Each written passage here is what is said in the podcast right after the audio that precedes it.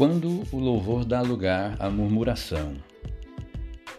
Então cantaram Moisés e os filhos de Israel este cântico ao Senhor, dizendo: Cantarei ao Senhor, porque gloriosamente triunfou. Lançou no mar o cavalo e o seu cavaleiro. Êxodo 15, versículo 1. Então era tempo de festa, era tempo de explosão, de alegria, pois o Senhor havia efetuado grande livramento e libertação entre eles, entre o povo de Deus, entre o povo de Israel. Eles estavam livres dos inimigos e cheios de riquezas. Isso mesmo, cheios de riquezas. Deus agiu sobrenaturalmente e, por amor a Israel e por honra à sua palavra, descarregou sobre o Egito seus poderosos sinais, jamais vistos até então em uma nação.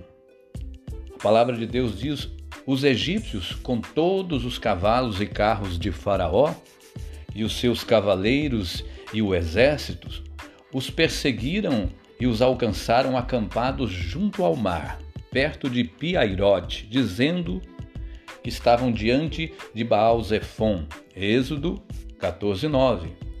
Mas a palavra de Deus diz já em Êxodo 15:4 que o Senhor lançou no mar os carros de Faraó e o seu exército. Os seus escolhidos capitães foram submersos, afogados no Mar Vermelho. Então, logo que Moisés e o povo de Deus, esse povo maravilhoso que Deus tirou do Egito, logo que eles foram livres dessa opressão do Egito, logo que eles foram livres da mão de Faraó do seu exército, a palavra de Deus nos conta que eles eles se esqueceram dos benefícios do Senhor, se esqueceram do seu poder. É assim que a gente age se a gente não estiver na presença do Senhor, se a gente não estiver estudando a palavra, relembrando as coisas boas que o Senhor tem feito na nossa vida. É assim que nós agiremos se não estivermos cheios do Espírito Santo. Sim, seremos iguais aos israelitas, ingratos. Não nos enganemos, gente. A natureza humana não é diferente em nenhuma nação da Terra. E em nenhuma época da história da humanidade foi diferente, pois a Bíblia já diz em Jeremias 17:9, enganoso é o coração do homem mais do que todas as coisas. O coração do homem é perverso e quem o poderá conhecer? Então, Quantas vezes somos como esse povo de Israel, esse povo de Deus que saiu do Egito? Facilmente esquecemos as bênçãos que recebemos e nos mostramos ingratos e murmuramos diante de Deus. Quantas vezes? Logo que nos vem uma luta ou encontramos, nos encontramos em uma guerra, esquecemos-nos de todas as maravilhas e bênçãos que Deus já realizou em nossas vidas, em nós e para nós.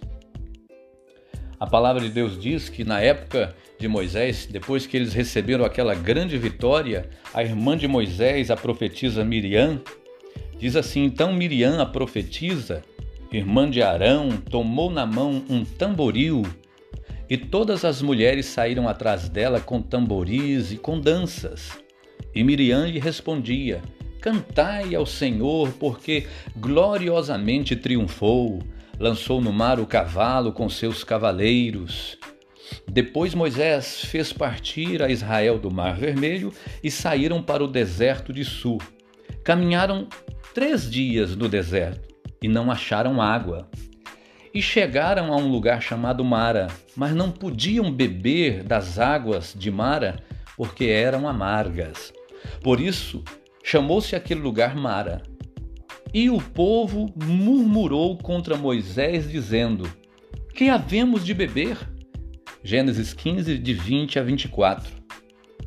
Então, depois da festa, veio Mara, veio as, vieram as águas amargas, o lugar da provação, o lugar de provar o coração e a fé. Eles estavam com a vitória nas mãos, mas o coração estava cheio de sentimentos ruins. Deus permite que eles descubram seus próprios corações para que sejam provados e aprovados. Em Êxodo 15, 25 está escrito: Então Moisés, então chamou Moisés ao Senhor, clamou Moisés ao Senhor, e o Senhor mostrou-lhe uma árvore. E Moisés lançou-a nas águas, as quais se tornaram doces. Ali Deus lhes deu um estatuto e uma ordenança, e ali os provou. Êxodo 15, 25. Então, quando passamos pela prova e aprendemos a honrar ao Senhor, ele nos leva adiante, ele nos tira de Mara, do lugar das águas amargas, e mesmo em Mara nos dá o livramento das águas amargas, transformando águas amargas em águas potáveis, em água boa. Né? E quando nós honramos ao Senhor, mesmo no meio de águas amargas, Ele nos leva ao próximo estágio. Ele nos leva a Elim, que significa lugar de refrigério, de descanso, de prosperidade. Deus quer nos fazer alcançar Elim. Ele não quer me deixar prostrado lá em Mara porque a Bíblia diz que eu é que sei os pensamentos que tenho a vosso respeito, pensamentos de paz e não de mal, para vos dar o fim que desejais. Então Deus não nos quer deixar lá prostrados em maras, não é? Ele tem bênçãos para a nossa vida. É tempo de nós sairmos uh, de mara, é tempo de sairmos da provação, é tempo de sairmos da epidemia, da pandemia. É tempo de nós adorarmos e não murmurarmos, de obedecermos e não desobedecermos. É tempo de nós louvarmos mesmo em meio às lutas que nós estamos vivendo.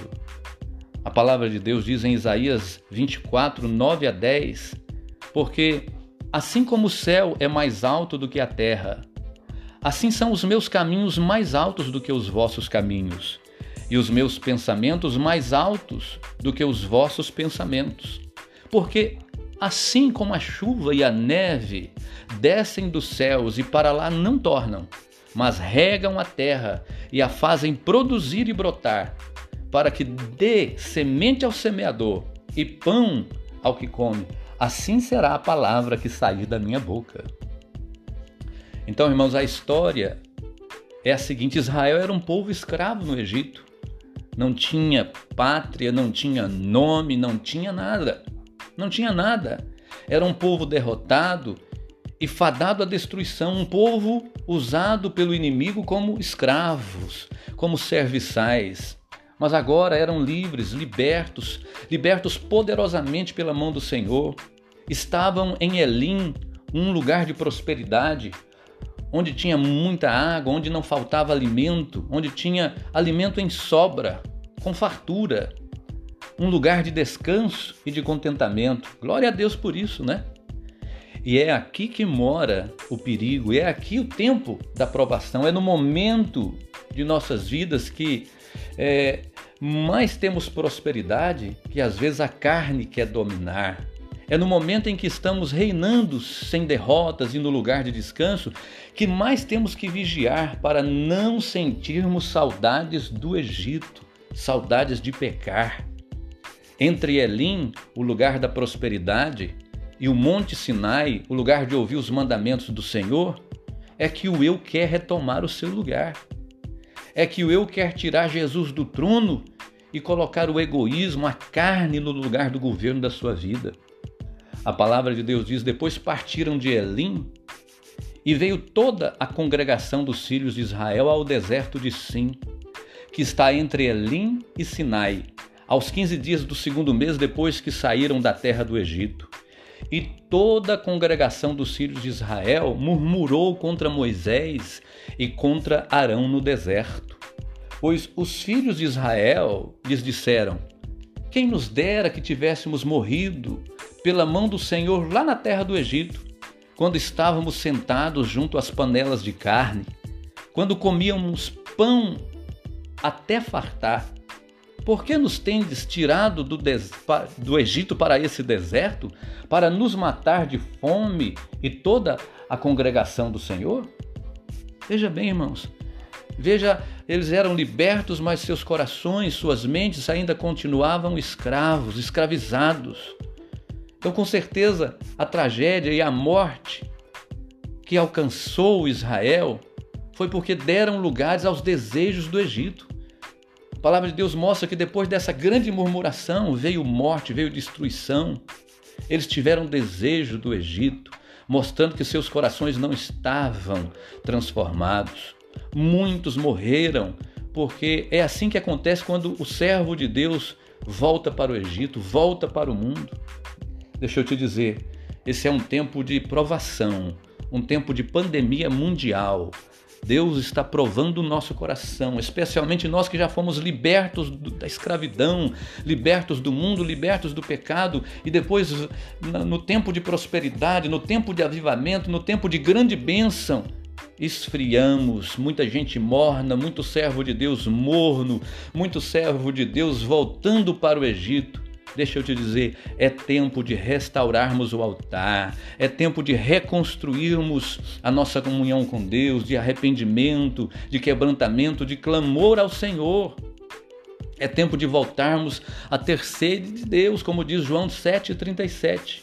Ora, no seu último dia, o grande dia da festa, Jesus pôs-se pôs de pé, em pé, e clamou, dizendo: Se alguém tem sede, venha a mim e beba. Eu quero deixar essa, essa reflexão para você. Nesse tempo de calamidade, de pandemia, é tempo de adorarmos a Deus, é tempo de despertamento, é tempo de voltarmos para o Senhor, é tempo de arrependimento, não é tempo de murmurar nem de reclamar, é tempo de mover, mover de Deus, de movimentação de Deus nas águas. Volte-se para o Senhor, quebrante o seu coração, arrependa-se Peça perdão a Deus, deixa Deus mudar a tua história. Volte-se para perto dele. Os nossos pés não estão firmados numa areia movediça. Os pés de quem serve a Deus estão firmados na rocha eterna que é Jesus. Shalom, shalom.